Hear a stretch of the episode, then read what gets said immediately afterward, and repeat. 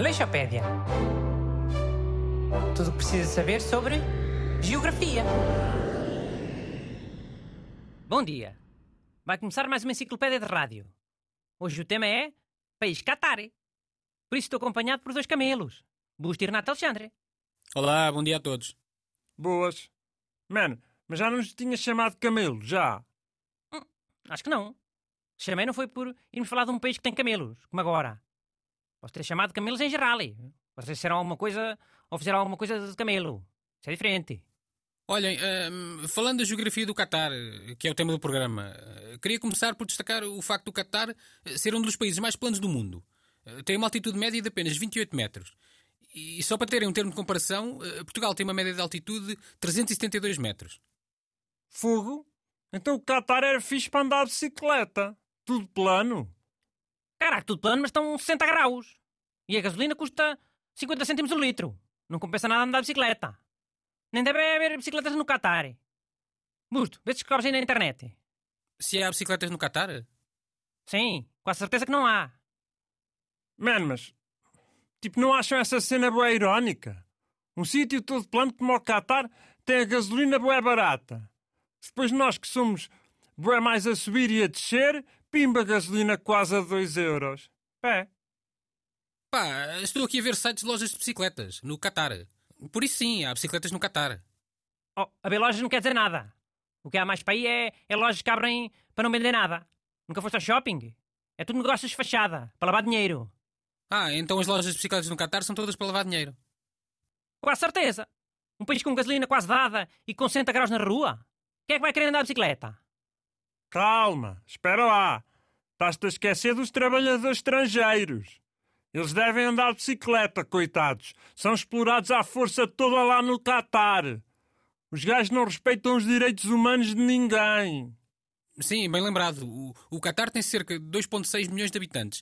E só para aí 12% é que são cataris. Já. Yeah. Os outros porcentos são os trabalhadores explorados, que vão para lá construir estádios e aquelas obras todas alucinadas dos gajos. Aquilo é escravatura moderna, man. Mas como os gajos têm moeda papel, olha, ninguém faz nada. Precisam do petróleo deles, não é? Oh, mesmo antes do petróleo, o Qatar já era uma bela porcaria a nível de direitos humanos. Eles são muito viciados em corridas de camelos e obrigavam os garotos pequenitos a andar por cima dos camelos. Garotos pequenitos cheios da fome, para pesarem pouco e os camelos correrem mais depressa. Eis, mas isso é verdade. É verdade, sim, senhora. Só há uns anos é que passou a ser proibido usar garotos pequenitos. Agora usam robôs, parece uma coisa pós-apocalíptica. E deve ter sido a FIFA que pediu. Só deixavam fazer lá um Mundial se o Qatar deixasse de usar garotos pequenitos como cavaleiros nas corridas de camelos. Já, valeu de muito. Continua a não respeitar bué direitos humanos. Se calhar quando quiserem organizar uns Jogos Olímpicos, o Comitê Olímpico pede para deixarem de fazer as coisas mais que fazem agora. Essa escravatura, as chicotadas nas pessoas, sei lá. Já, esperemos que sim. Mas olha, é por essas e por outras que eu não me importo assim tanto se Portugal não for ao Mundial desses gajos, do Qatar. Sim, mas vale fingir que Portugal não queria ir. Uh, uh, uh, Bruno, olha, já que falámos em corridas de camelos, outra coisa que se faz muito no Qatar é a falcoaria. É a arte de treinar falcões. É uma tradição muito forte lá no Qatar. Pois é, é. E agora vou contar uma coisa boa sobre falcões. A Qatar é não sei quê, que é tapa lá dos gajos, deixa que as pessoas levem falcões dentro do avião. Ao pé das outras pessoas, numa transportadora, como se fosse um, um, um gato. E então? E então? Foste que assim se o bicho se solta. O falcão solto no avião, a esvoaçar todo aflito, a, a bicar na cabeça das pessoas.